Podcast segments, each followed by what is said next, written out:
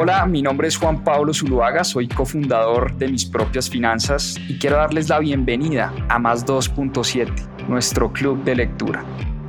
Durante 52 semanas leímos un libro todas las semanas y en este club de lectura van a encontrar la conversación de todo lo que aprendimos a través de la lectura. ¿Por qué más 2.7? En la región se leen menos de 2.7 libros al año y es una estadística que queremos combatir. Disfruten esta conversación y este aprendizaje que tuvimos a través de los libros. Bienvenidos. Hola, hola, bueno, muy buenas noches. Hoy vamos a hablar de un clásico de las finanzas personales, un libro realmente obligado para quienes están interesados en este tema. Padre rico, padre pobre, de Robert Kiyosaki. Robert Kiyosaki se dice que es el padre de, las finanzas personales, fue de las primeras personas que empezó a hablar realmente de la necesidad eh, y de la falta más bien de educación financiera en la educación tradicional. Ha escrito varios libros. Este libro lo escribió en 1997. Es un libro viejito, eh, pero la verdad es que pareciera que nunca pasa de moda porque las lecciones que hay en este libro, pues yo las considero bastante interesantes, por lo menos sí nos ponen a reflexionar. Entonces hoy vamos a hablar de las lecciones de, este libro de Robert Kiyosaki. Como les decía, Robert Kiyosaki pues se ha dedicado en los últimos años a escribir libros, a dar charlas, conferencias, eh, tiene pues un par de compañías. Em, y ha escrito unos 15 libros más o menos. Este fue su primer libro y realmente el más vendido. Este libro ha vendido millones de copias en todo el mundo. Ha sido traducido a varias lenguas.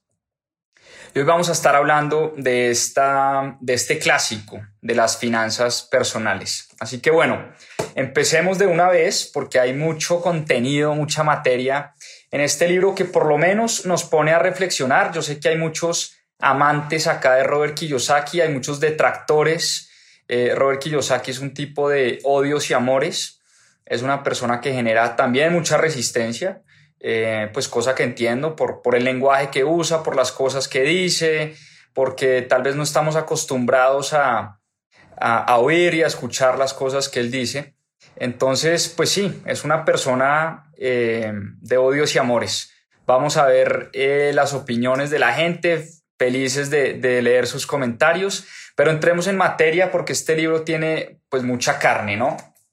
Bueno, ¿de qué se trata este libro? Este libro es la historia eh, y es una historia, digamos, real, es la historia de vida de Robert Kiyosaki. Él nació en Hawái eh, y él dice que él tuvo dos padres.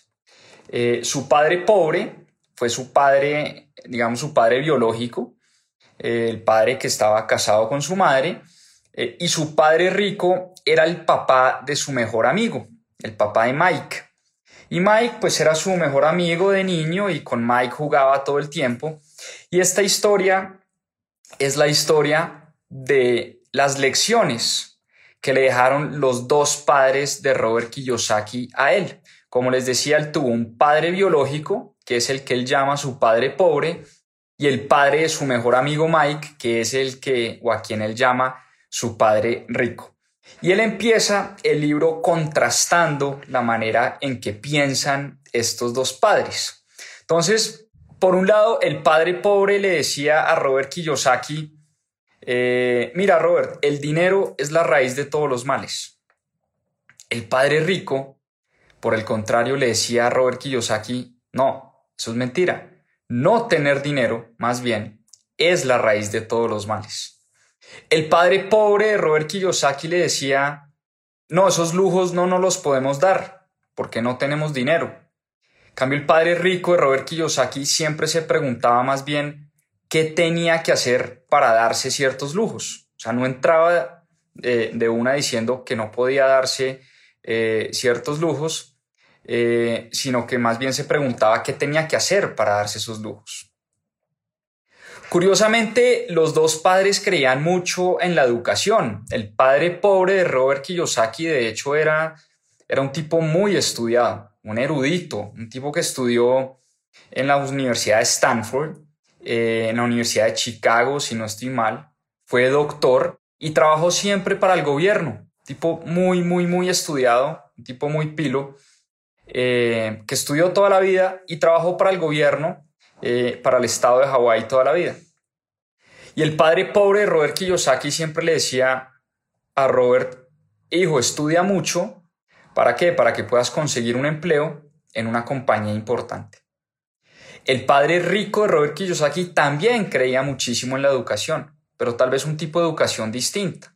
El padre rico de Robert Kiyosaki le decía, Robert, estudia mucho para que en algún momento de tu vida puedas aprender a estudiar y a encontrar buenas compañías y puedas comprar esas buenas compañías. Pues fíjense que empiezo a notar desde el capítulo número uno del libro las diferencias de pensamiento y las diferencias de mentalidad entre los dos padres de Robert Kiyosaki.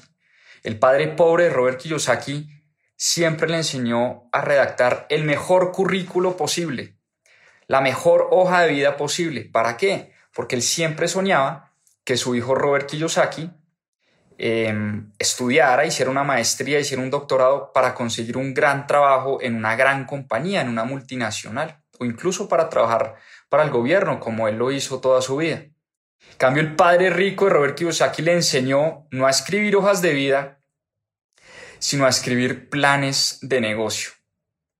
Él siempre le decía, te voy a enseñar a escribir, pero a escribir planes de negocio porque quiero que en un futuro generes muchos empleos. Entonces, al final, Robert Kiyosaki, desde una edad muy temprana, él dice que tenía nueve años, se vio obligado, entre comillas, a escoger a cuál de sus dos padres tenía que hacerle caso, o quería más bien hacerle caso. Y este libro es un resumen de las seis lecciones principales que Robert Kiyosaki aprendió, sobre todo de su padre rico. Porque su padre rico le enseñó seis cosas, seis lecciones fundamentales sobre el dinero y fueron las lecciones que toda la vida se le quedaron a Robert Kiyosaki, fueron las lecciones que él ha venido aplicando durante su vida y ha querido transmitir a través de sus libros, a través de sus charlas, de sus conferencias, a través de sus juegos, porque él se inventó un juego que se llama Cash Flow. Em, todo esto de educación financiera, que es de lo que habla Robert Kiyosaki, lo aprendió realmente de su padre rico. Entonces entremos a las seis lecciones del padre rico de Robert Kiyosaki, para que tomen nota, papel y lápiz, cuadernito, computador, iPad, donde quieran. Pero bien importante que tomemos nota de estas lecciones, que como les decía, podemos estar no de acuerdo, pero por lo menos nos pone a pensar y nos pone a reflexionar. Lección número uno, para que vayan tomando nota. Los ricos no trabajan toda la vida por dinero, sino que por el contrario, trabajan para hacer dinero, construir un patrimonio y que eventualmente ese dinero trabaje para ellos. Repito, los ricos no trabajan por dinero, sino que el dinero trabaja para ellos. ¿Cómo lograr esto? Y él dice que el problema del dinero no es un problema de cuánto ganas, sino de cómo administras ese dinero que te ganas, sobre todo en una fase inicial de la vida. Y dice también que ejemplos hay muchísimos de cómo el dinero no soluciona los problemas financieros de la gente. Hay gente que tiene mucho dinero y que igual tienen problemas financieros. Hay gente a la que tú le das mucho dinero y aún así, con ese dinero, lo único que hace es gastar y adquirir más deuda. Entonces el foco, y ya vamos a hablar de eso, que es el segundo principio, el foco tiene que ser la educación financiera. Porque la educación financiera, decía el padre rico de Robert Kiyosaki, no tiene fin. Es una educación continua. Todo el tiempo estamos aprendiendo un poco más de cómo administrar mejor el dinero. Y desafortunadamente esto no lo enseñan en ninguna parte. Esto no lo aprendemos en la casa, como le pasó a Robert Kiyosaki en su casa no le enseñaron a administrar dinero. De hecho, su padre pobre era muy malo para administrar dinero. Él dice que su padre pobre murió en la ruina, aun cuando tuvo un muy buen trabajo del Estado, vivió siempre del Estado, el Estado era quien le pagaba el salario, siempre estaba preocupado era por un aumento de salario, por, por mejorar sus condiciones de trabajo, pero nunca se preocupó por hacer empresa, por generar más riqueza, por generar empleos. Su preocupación máxima era el aumento de salario año a año. Esa era su pelea y su lucha. Y él dice que murió y heredó deudas, murió en bancarrota y lo único que le heredó a su familia pues fueron deudas y problemas. Por el contrario, el padre rico de Robert Kiyosaki le heredó a Mike y a su familia eh, pues mucho dinero, ¿no? Él habla en ese primer capítulo donde habla de esa primera lección de la famosa carrera de la rata. ¿Y qué es la carrera de la rata? Es en la que vivimos muchos de nosotros. Nos levantamos, trabajamos, pagamos las cuentas, nos vamos a dormir. Al otro día nos levantamos, trabajamos, nos llega el salario, pagamos las cuentas, nos vamos a dormir. Y esa famosa carrera la rata es la que eh, su padre rico casi siempre, o no, desde una edad muy temprana, eh, se la mencionó y dijo, esto es lo que tú tienes que, lograr romper, lograr romper ese ciclo en el que vive tu padre. Eh, y eran muy amigos, de hecho, el padre rico y el padre pobre de Robert Kiyosaki eran grandes amigos, simplemente que pensaban muy distinto, sobre todo en temas de dinero. Y eso nos lleva a hablar bueno, pero antes de eso, eh, para repetir, el, el, tema de la lección número uno que es, es la gente que tiene la educación financiera y que sabe administrar dinero, que son muy pocas de hecho, nos lo dice Robert Kiyosaki, se preocupan es por crecer su patrimonio, comprar una cantidad de activos a través de su vida para que eventualmente, para que eventualmente esos activos trabajen para ellos. generen rentas, generen utilidades, generen dividendos. Cuando hablo de activos, ¿de qué estamos hablando? Estamos hablando de empresas, las empresas son activos. Estamos hablando de acciones, cuando uno compra una acción en el mercado de valores, uno está comprando un activo. Estamos hablando de inmuebles, casas locales, apartamentos, bodegas, esos son activos. Estamos hablando de criptomonedas, si se quiere, eso también son activos comprar activos a través de la vida para que en algún momento de la vida, no en la fase inicial, por supuesto, en algún momento de la vida, esos activos renten tanto que paguen todos mis gastos. Eso es poner a trabajar el dinero para uno y no uno trabajar por dinero como sí le pasó al padre pobre de Robert Kiyosaki toda la vida. Y eso nos lleva a hablar de la lección número dos Tomen nota. La lección número dos es la importancia de la educación financiera. La educación financiera es supremamente clave. Y como lo decíamos anteriormente, la vida no se trata de cuánto dinero gano, sino cómo administro y cómo guardo y cómo multiplico ese dinero que gano. ¿Cuántas veces hemos visto personas que ganan mucho dinero y terminan en bancarrota? ¿Cuántas historias no hemos oído de artistas, deportistas, cantantes, gente famosa, que durante su etapa productiva ganó muchísimo dinero y terminan sin un peso, terminan en bancarrota? Es porque no tienen la capacidad y no tienen la inteligencia financiera que se requiere para administrar dinero. Y una de las cosas, hablando de esa lección número dos, hablando de la educación y la importancia de la educación, Dice Robert Kiyosaki la importancia de la contabilidad. Y la contabilidad siempre ha sido pues una materia aburrida, una materia de números, pero es el lenguaje de los negocios. Entender de contabilidad, uno no tiene que ser contador profesional, pero si uno quiere entender el lenguaje de los negocios, el lenguaje de las inversiones, el lenguaje de cómo administrar dinero, uno tiene que entender algo de contabilidad. Y Robert Kiyosaki nos habla de la diferencia entre un activo y un pasivo. Primera lección de contabilidad para que la noten. ¿Cuál es la diferencia entre un activo y un pasivo? Recuerden que el balance general de una persona o de una empresa no es otra cosa que la diferencia entre los activos, lo que yo tengo, y los pasivos, lo que yo debo. La diferencia entre, entre lo que yo tengo y lo que yo debo se llama mi patrimonio. Esa es la ecuación básica contable. Activos es igual a pasivo más patrimonio, o dicho de otra manera, activos menos pasivos igual a patrimonio. Y entender la diferencia entre un activo y un pasivo es clave. ¿Qué es un activo para Robert Kiyosaki? Un activo para Robert Kiyosaki es todo aquello que trae dinero a mi bolsillo. Cualquier cosa que traiga dinero a mi bolsillo, yo la puedo considerar como un activo. Por el contrario, cualquier cosa que saque dinero de mi bolsillo debería ser considerada un pasivo.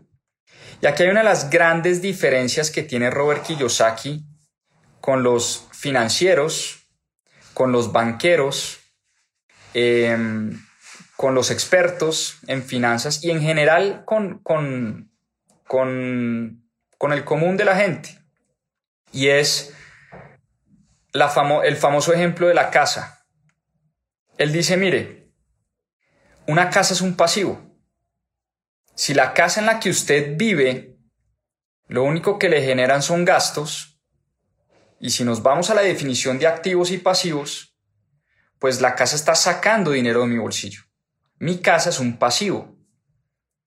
Cosa que empieza como a enredarnos la cabeza y a enredarnos la mente. ¿Cómo así? Si es que a mí mis papás siempre me dijeron que, las, que mi casa era mi activo más importante, como le decía el padre pobre a Robert Kiyosaki todo el tiempo. Si es que los banqueros cada vez que nos preguntan, cada vez que vamos a aplicar a un crédito, nos preguntan, dícteme sus activos, dícteme sus pasivos. Y uno dentro del rubro de activos pone su casa. En la declaración de renta que presentamos a la DIAN, en el rubro de activos ponemos nuestra casa. Y eso es lo que dice Robert Kiyosaki, que muchas veces está mal. Si los activos nos sacan dinero del bolsillo, pues no pueden ser considerados activos de acuerdo a la definición que le da Robert Kiyosaki a los activos y a los pasivos. Por eso entender esa diferencia es clave, porque aquí no estamos hablando de que tener casa es bueno o malo. No, aquí lo que estamos diciendo es que tener una casa, si te saca dinero del bolsillo y lo único que te generan son gastos, la casa debería ser considerada un pasivo y no un activo. Entonces, como les decía, eh, la mayoría de personas trabajan toda su vida para comprar una casa y eso no es que esté bien o mal. Simplemente eh, lo que dice Robert Kiyosaki es que siempre hay un costo de oportunidad cuando compramos una casa. Y comprar una casa tiene un costo de oportunidad grande porque dejamos, y como cualquier otra inversión, dejamos pasar otro tipo de oportunidades de inversión. Entonces, miren lo que dice em, Robert Kiyosaki en ese capítulo número 2 del libro, y abro comillas. Dice lo siguiente. Si una pareja joven colocara más dinero en su columna de activos desde un principio de su vida, los años de la vejez les serían mucho más fáciles y mucho más llevaderos. ¿Por qué les leo esta, frase? Porque generalmente cuando uno está joven y uno se casa, lo primero que le dicen a uno es que uno tiene que comprar apartamentos, como el, el, común denominador, el Vox Populi, lo que le dicen a uno los papás, los suegros, todo el mundo. Casi que una muestra de que a uno le está yendo bien en el matrimonio y le está yendo bien en la vida si uno compró o no compró apartamento. Lo que dice Robert Kiyosaki es que si el foco de esas parejas o de esas personas, no necesariamente tienen que ser parejas, si el foco de una persona joven estuviera en esa etapa temprana de su vida, no en adquirir pasivos, sino en comprar activos, esas personas tendrían una vejez mucho menos difícil tendrían eso que él llama dinero trabajando para ellos en la vejez y no ellos trabajando por dinero eternamente. Y por eso aquí no se trata de estar de acuerdo o no con comprar casa o, no con, con no comprar casa. ¿Cuál es mi opinión? Y esta es la opinión de Juan Pablo Zuluaga al respecto sobre lo que dice Robert Kiyosaki. No necesariamente yo digo que comprar un apartamento sea una mala inversión, de hecho puede llegar a ser una muy buena inversión. Sin duda, puede llegar a ser una muy buena inversión.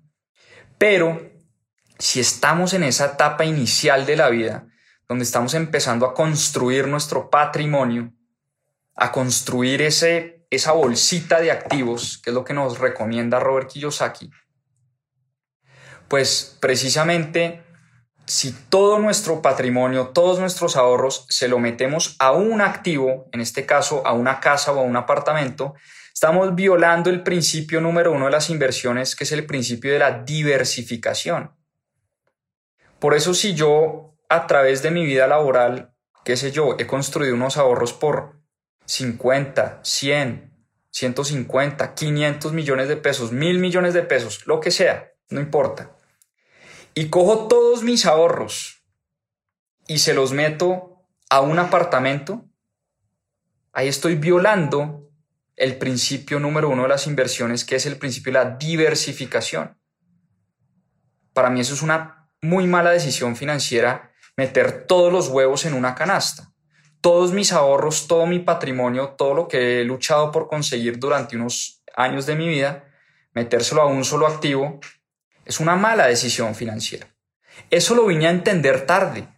Eso lo vine a entender después de leer este libro una y otra vez, porque como les digo, eso rompe con el esquema tradicional y eso rompe con la mentalidad de siempre rompe con lo que estamos acostumbrados a pensar. Y por eso dice Kiyosaki, los ricos desde una etapa temprana compran activos.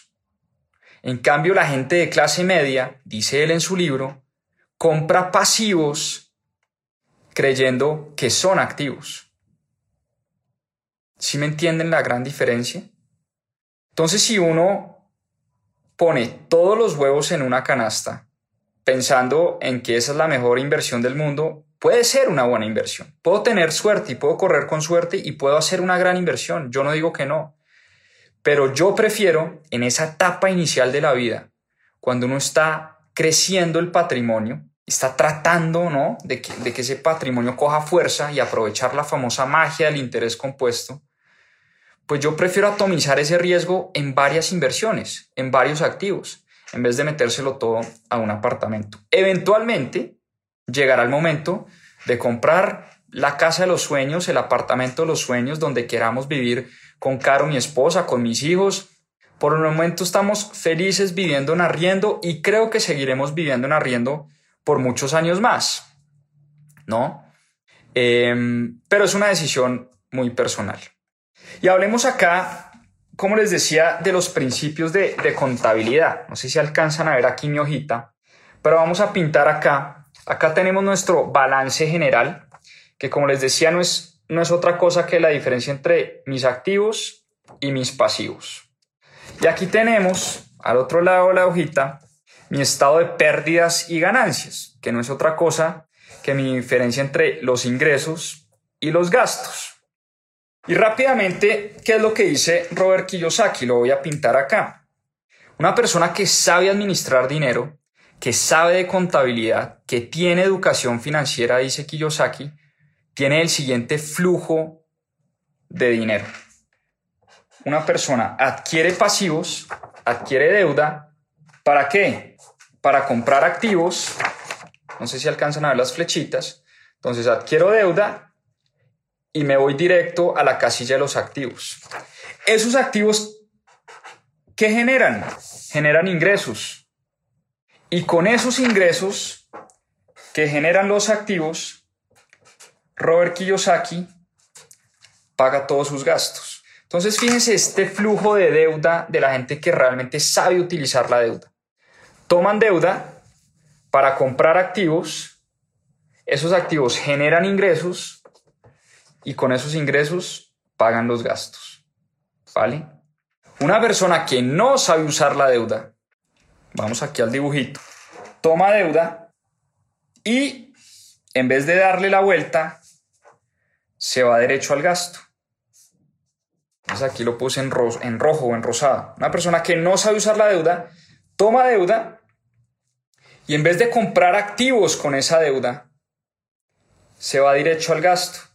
Y ese gasto lo único que hace es sacar dinero de su bolsillo. ¿Me entienden la gran diferencia? La deuda es buenísima. Robert Kiyosaki ama la deuda. De hecho, la utiliza todo el tiempo. Él se dedica a los bienes raíces y utiliza la deuda todo el tiempo para comprar inmuebles, locales, bodegas, apartamentos, casas. Y esos inmuebles le generan rentas y con esas rentas que generan los inmuebles, pues paga todos sus gastos, ¿no? Ahí sí paga el yate, el colegio, la casa, el mercado, paga todo. Ahora, eso se va construyendo en el tiempo. En el tiempo. ¿Qué tipos de activos puedo comprar yo en el tiempo? Vuelvo y repito, casas, apartamentos, acciones, empresas, commodities, eh, criptomonedas. son los tipos de activos que generan, generan rentas, generan utilidades, generan dividendos.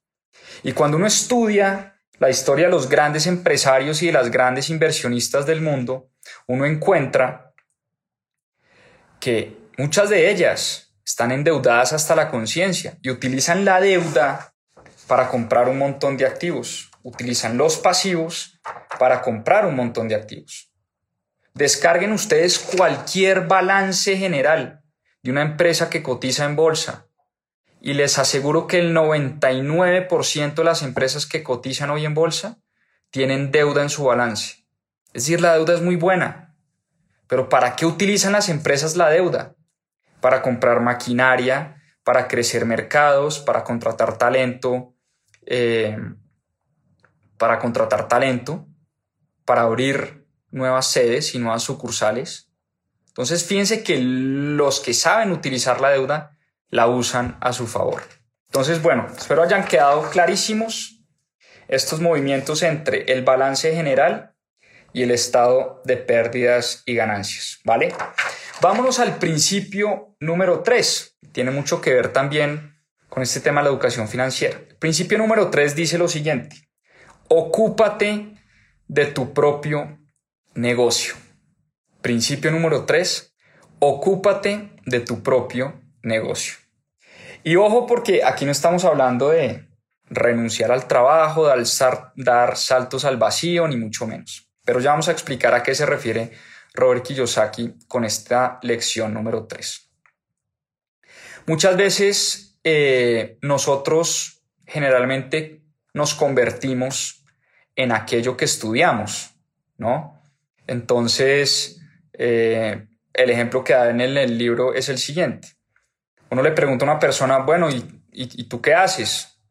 Ah, no, yo soy banquero, soy banquero de inversión. Ah, ¿tú eres dueño de un banco? No, no, no, no, no, yo no soy dueño del banco, yo trabajo en un banco. Entonces la gente cree que lo que estudia o que su trabajo es lo que es, es lo que lo define como persona. Y aquí no se trata, como les decía yo, de renunciar al empleo. Aquí no se trata de de que todo el mundo ahora tiene que salir a montar un negocio, ni más faltaba. Cuando Robert Kiyosaki habla de ocuparse de su propio negocio, precisamente está hablando de ocuparse de la construcción de activos en el futuro, de empezar a construir esa bolsita de activos, empezar a construir esa bolsita de activos sólidos. Pero hay que entender, como ya lo dijimos, esa diferencia enorme entre un activo y un pasivo.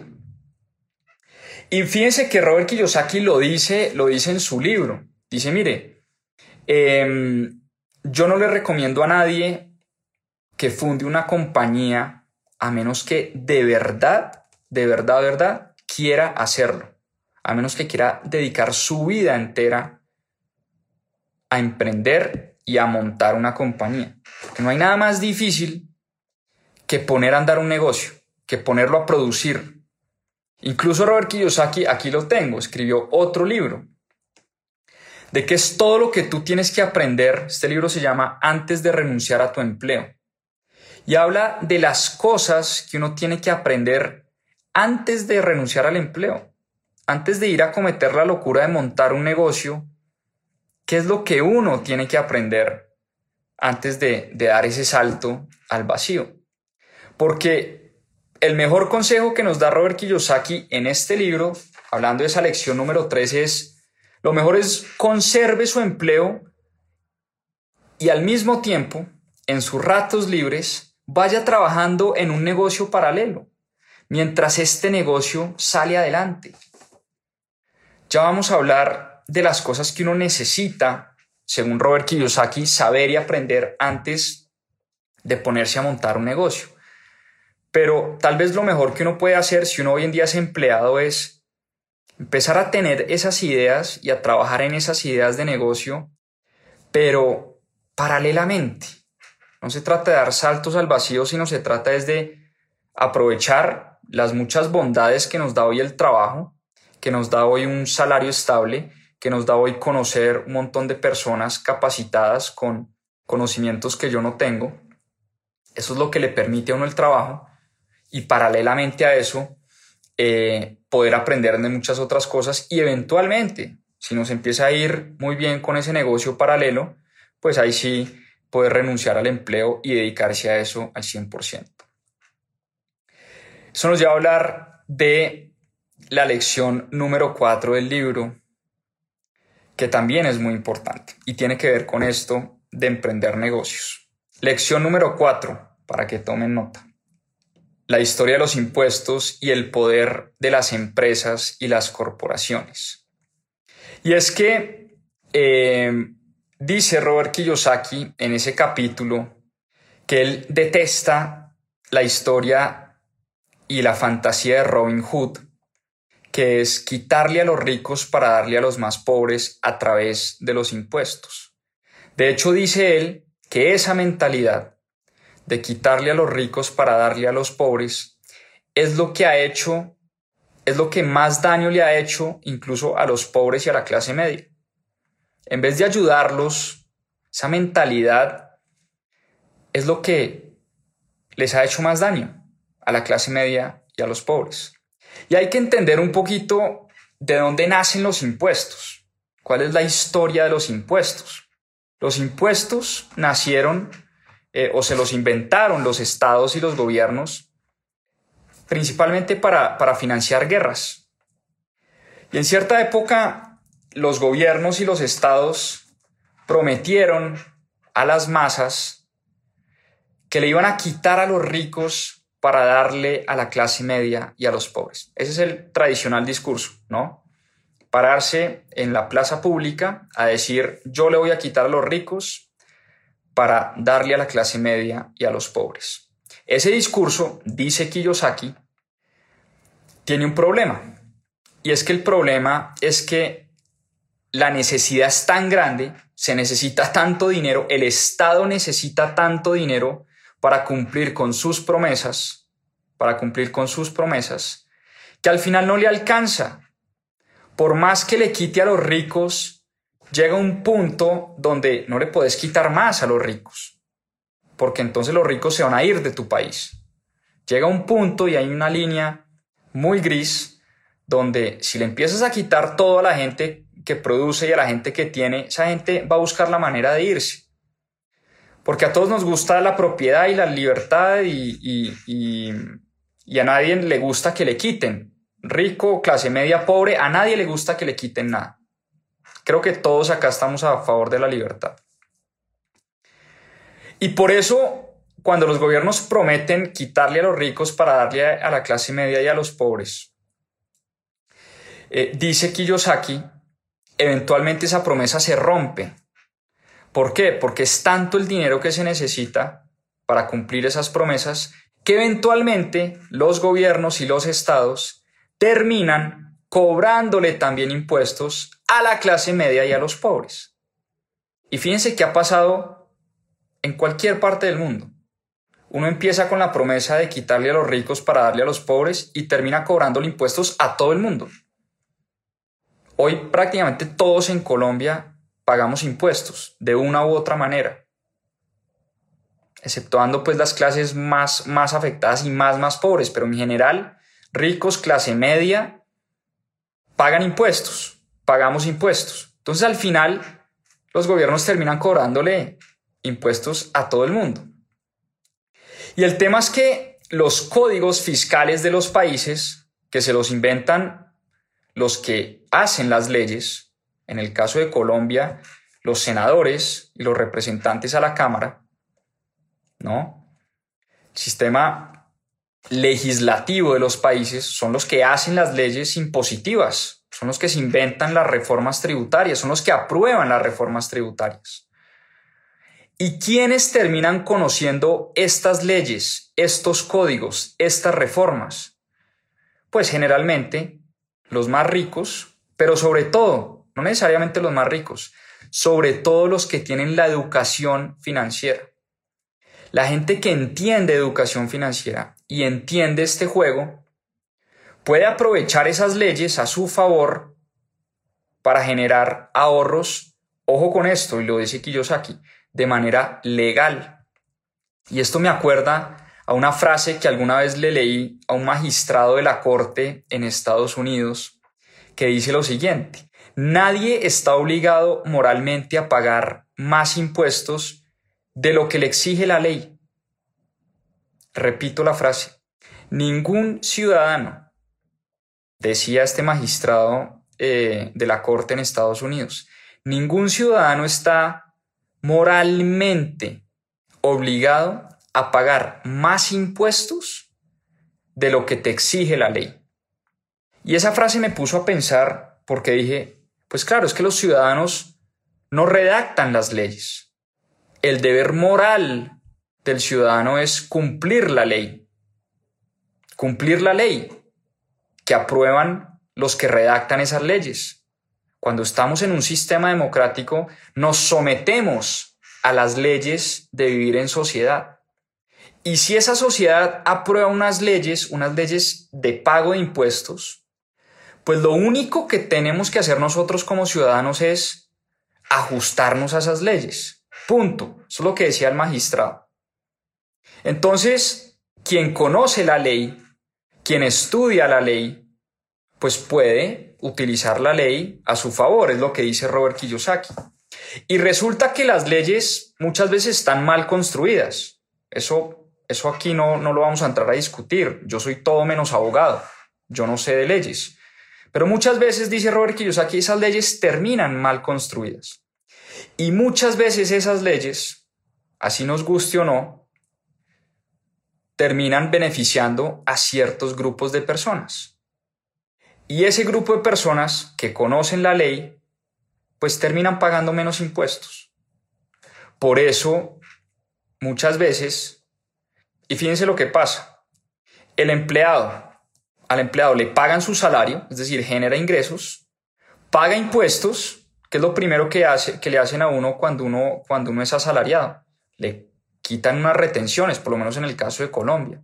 lo primero que hacemos antes de recibir el salario es pagar impuestos.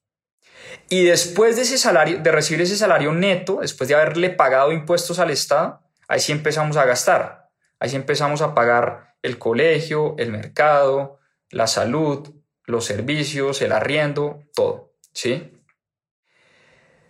Las empresas es un poco al revés. Las empresas reciben ingresos gastan, pagan los salarios, pagan los servicios, eh, le pagan a la gente, pagan el arriendo de la oficina, pagan todo, pagan los costos de producción y después, a lo último, pagan ingresos, pagan impuestos. Así está construida la ley, no solo en Colombia, sino prácticamente en todos los países del mundo. De hecho, los impuestos se pagan sobre una utilidad antes de impuestos en el caso de Colombia. ¿Y qué es la utilidad antes de impuestos? Pues son los ingresos que genera la empresa menos los gastos y sobre eso yo pago impuestos. ¿A dónde va la lección de Robert Kiyosaki? Que las empresas siempre pagan menos impuestos que las personas, porque se pueden descontar todos los gastos primeros. Las personas al revés, las personas primero pagamos impuestos y después gastamos. Por eso entender la ley impositiva de nuestros países es fundamental. Es una de las lecciones más importantes que le dejó su padre rico, a Robert Kiyosaki. Entienda la ley, entienda cómo funcionan las empresas, entienda de contabilidad, entienda los beneficios que te da tu gobierno, tu Estado, al que tú estás sometido democráticamente, si tú vives en ese país, sea el que sea, y de esa manera, pues, puedes tomar distintas decisiones. Fíjense que eso lo pone a uno a pensar bastante. Y por eso Robert Kiyosaki aboga mucho por la creación de empresas, por la creación de compañías, por la creación de corporaciones y por el entendimiento y la educación financiera. Y eso nos lleva a hablar del principio número 5. Principio número 5, para que tomen nota. Los ricos inventan el dinero. Las buenas inversiones, ojo con esto, las buenas inversiones le llegan a aquel que entiende el juego del dinero. Y esto nos lleva a hablar nuevamente a qué, qué significa tener eh, inteligencia financiera o qué significa tener educación financiera. Y tener educación financiera está resumido en cuatro habilidades principales. Habilidad número uno, ya la hablamos, aprender de contabilidad, aprender a leer el lenguaje que se habla en el mundo de los negocios, importantísimo. Si a ustedes les aburre la contabilidad, si no saben de contabilidad, empiecen a, ver cómo empiezan a entender el lenguaje. No tienen que ser contadores de profesión, pero cómo entender el lenguaje, la diferencia entre un activo, un pasivo, ingresos, gastos, flujo de caja, la diferencia entre un balance general, un PIG, un flujo de caja, en fin. Habilidad número uno. Habilidad número dos. La habilidad para entender de inversiones. Y las inversiones no es otra cosa que la ciencia de saber cómo, no solo cómo hacer dinero, sino cómo multiplicar ese dinero. El arte de invertir no es otra cosa que el arte de conservar el dinero que me gano y sobre todo multiplicarlo en el tiempo. Las personas con inteligencia financiera saben invertir y saben que la inversión es la única manera de multiplicar ese dinero en el tiempo. Habilidad número tres de la gente que tiene educación financiera es la comprensión de los mercados. Importantísimo. Entender la ciencia de la oferta y la demanda, entender los ciclos de los negocios, los ciclos de la economía, saber en qué momento del tiempo, en qué momento del ciclo estamos parados, entender que la historia se ha repetido una y otra vez, que el petróleo llega a 100 dólares y cae otra vez a 20 y vuelve y sube a 100 y cae otra vez a 10 y vuelve y sube a 120 y vuelve y cae. Eso ha pasado una y otra vez en nuestra historia. Las economías suben y vuelven a caer. Eh, los mercados se, recalientan y vuelven a caer. Hay periodos de inflación y, e hiperinflación, pero también hay periodos de recesión y hay periodos de estanflación y hay periodos también distintos. Entonces uno no tiene que ser economista de profesión, pero uno sí tiene que entender más o menos en dónde está parado.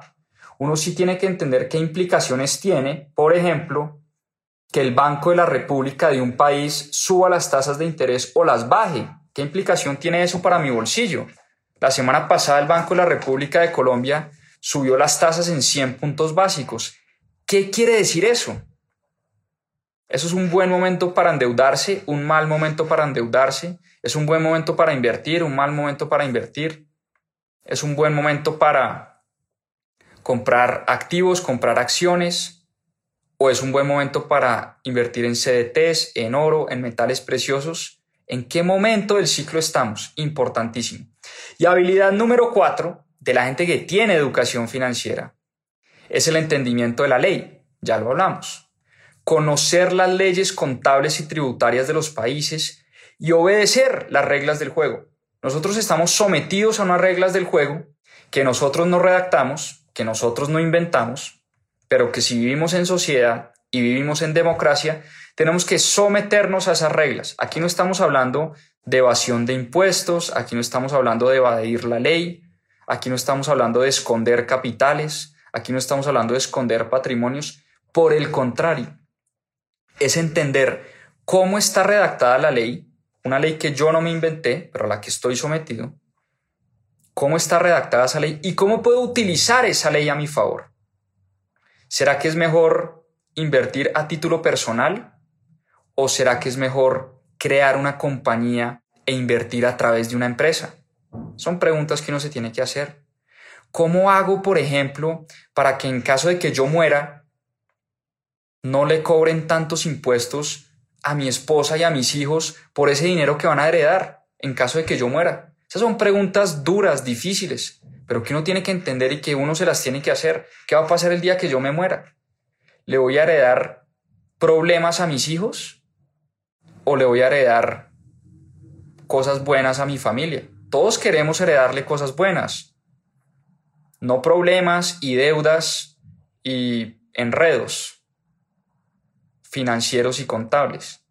¿Cómo organizar mi vida desde ya? No en el momento en que me quedan 10 o 2 o 3 meses de, de vida. No, es desde ya cómo empiezo a organizarme para no heredarle problemas a mi familia. Y yo creo que aquí todos estamos de acuerdo que tal vez lo más importante de la vida es la familia. La esposa, el esposo, los hijos. Y uno lo último que quiere es hacerle daño a la familia.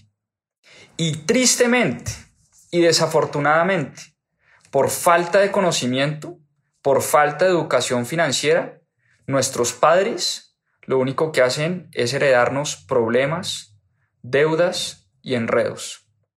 Y a su vez nuestros abuelos le heredaron a nuestros padres problemas, deudas y enredos. Nosotros tenemos que acabar con eso. Eso es parte también de, de la educación financiera. Y finalmente esto nos lleva a hablar de la lección número 6. Y la lección número 6 me fascina y dice lo siguiente, trabaja para aprender, no trabajes por dinero. Me encanta ese principio. ¿Por qué razón? Porque es muy importante, es muy importante uno siempre tener esa mente abierta y esa curiosidad intelectual para aprender cosas nuevas. Fíjense que el padre pobre de Robert Kiyosaki era un gran estudioso, era un gran intelectual y pensaba de manera equivocada que los vendedores, por ejemplo, pues eran unos charlatanes y estaban por debajo de su nivel. Él como erudito, eh, como gran pensante y una persona supremamente educada en la Universidad de Stanford y de Chicago, decía, los vendedores lo único que hacen es vender humo, están por debajo de mi nivel. Y le daba pena que su hijo Robert Kiyosaki eh, fuera un vendedor de la empresa Xerox, esa empresa que impresoras y bueno. Robert Kiyosaki era vendedor, vendedor de impresoras. Pero ¿por qué se metió a vender impresoras en algún momento de su vida? Porque él quería que Robert Kiyosaki, perdón, Robert Kiyosaki aprendió de su padre que él debía convertirse en un gran vendedor, que si quería tener éxito en los negocios, tenía que aprender a vender. Por eso Robert Kiyosaki nunca trabajó por un salario, trabajó fue por conocimiento. Cuando se metió a trabajar en una gran multinacional, una de las multinacionales más importantes de la época, que le enseñaban y capacitaban a Robert Kiyosaki en temas de ventas, él lo hizo era porque sabía que eso era un conocimiento clave a la hora en un futuro de emprender su negocio. Por eso se metió de vendedor en Xerox. Dice además el padre, eh, el padre rico de Robert Kiyosaki lo siguiente. Mire, trabaja en McDonald's así sea volteando hamburguesas y cocinando hamburguesas, no importa. Pero cuando usted trabaja en McDonald's, usted se dará cuenta de qué es la excelencia cuando de sistemas de negocios se trata. McDonald's es la hamburguesería número uno del mundo, no porque tiene la hamburguesa más rica. Yo me he comido 20 hamburguesas más ricas que las de McDonald's.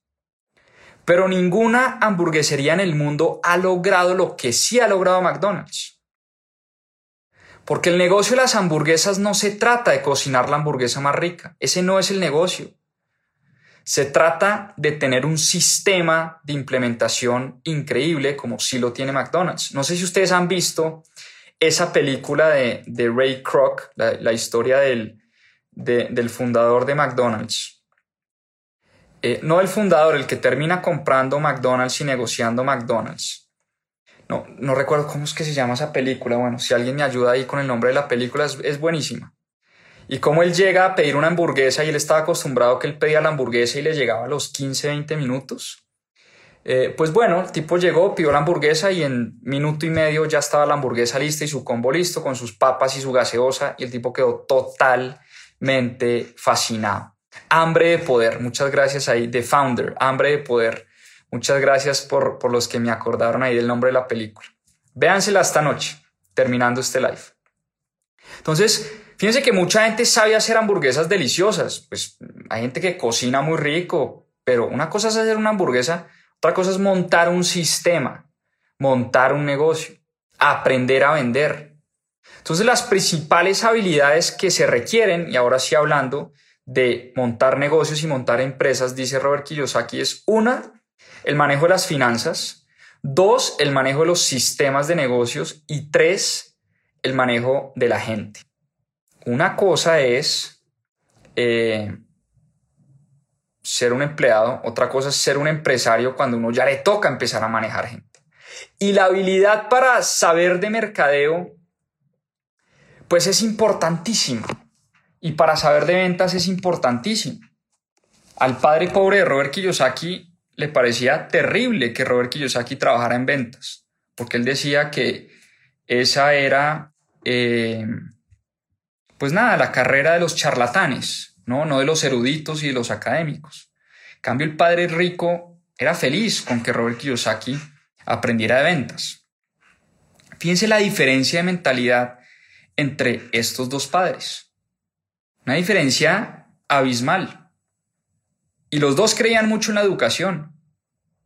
El padre pobre de Robert Kiyosaki tenía maestría en Stanford y doctorado en la Universidad de Chicago. El padre rico de Robert Kiyosaki nunca se graduó del bachillerato, pero tenía un montón de, educación financiera y un montón de educación en negocios. La pregunta que nos hacemos es cómo empezar o por dónde empezar o qué lecciones más bien eh, podemos tomar de este libro.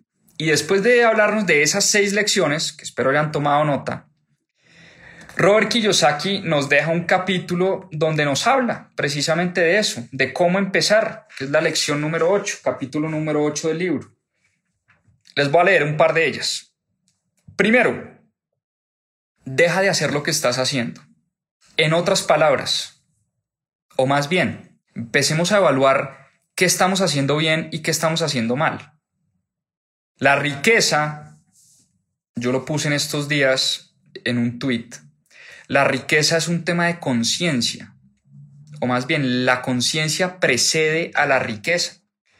Tenemos que desarrollar un nivel de conciencia importante si queremos desarrollar riqueza. ¿A qué me refiero con esto?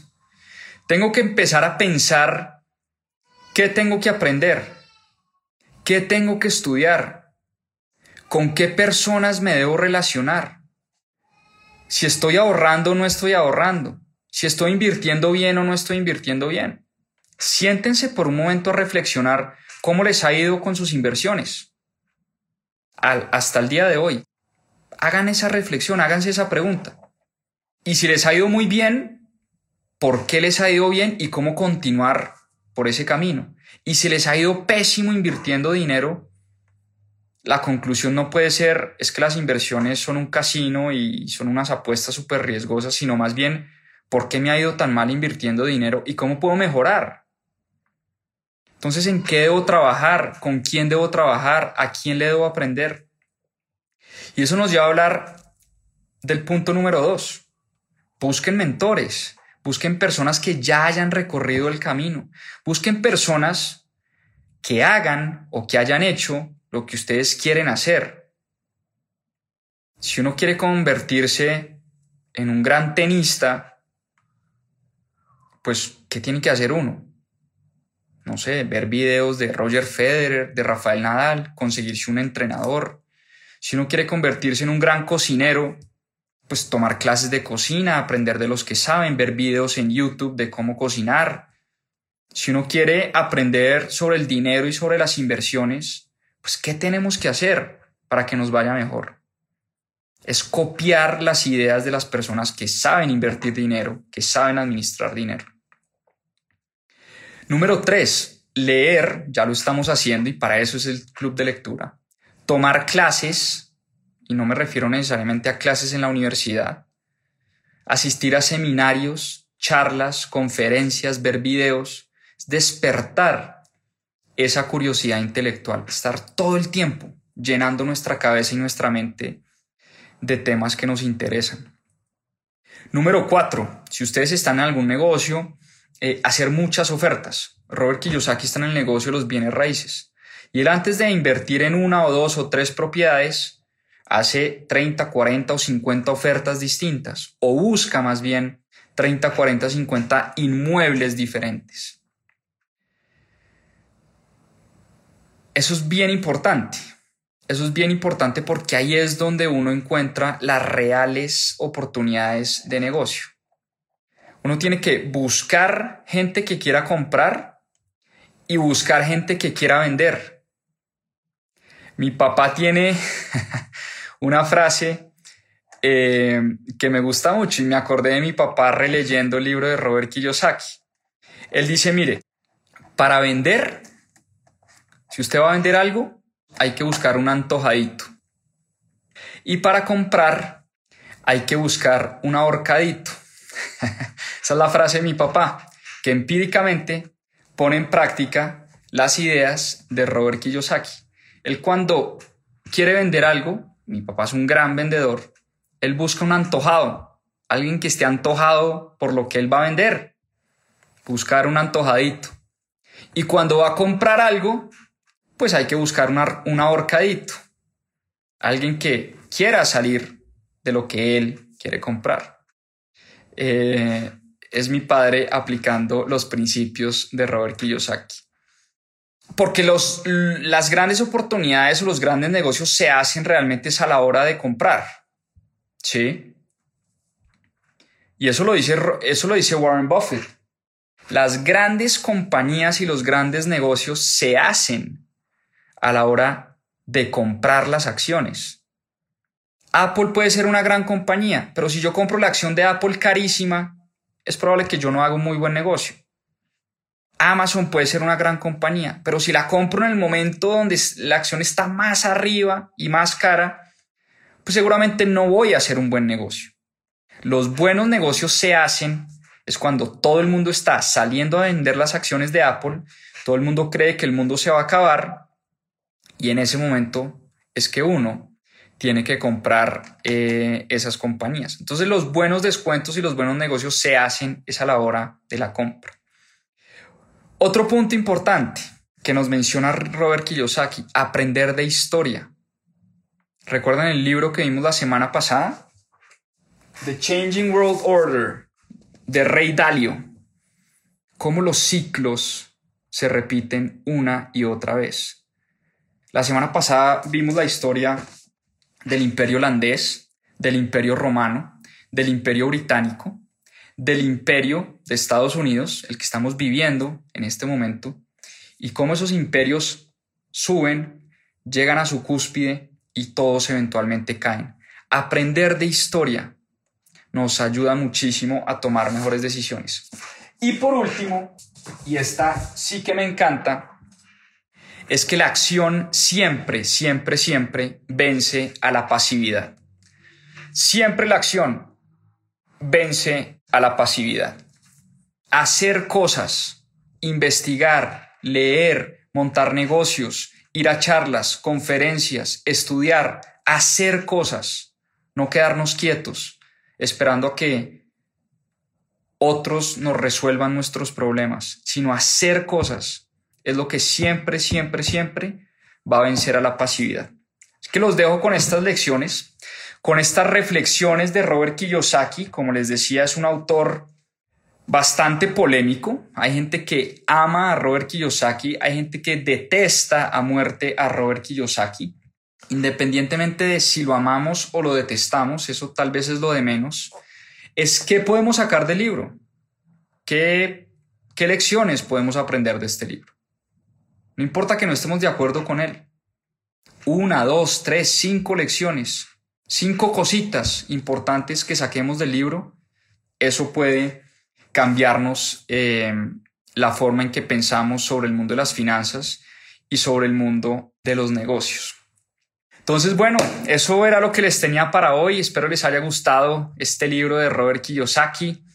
Un abrazo enorme. Espero tengan una gran semana. Recuerden, planeen bien su semana. Escriban sus metas, escriban eh, su to-do list, que no los coja la semana por sorpresa y espero la saquen del estadio en esta semana que se viene. Abrazo enorme para todos, para todas.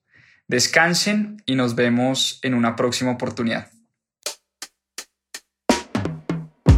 Muchas gracias por acompañarnos en este capítulo de Más 2.7. Acá les dejo unos adelantos de lo que se viene en nuestro próximo episodio. A seguir aprendiendo. Hoy vamos a hablar de Elon Musk. La biografía que escribió Ashley Vance, un periodista muy reconocido, por qué es un emprendedor que está tan de moda en los últimos meses y en los últimos días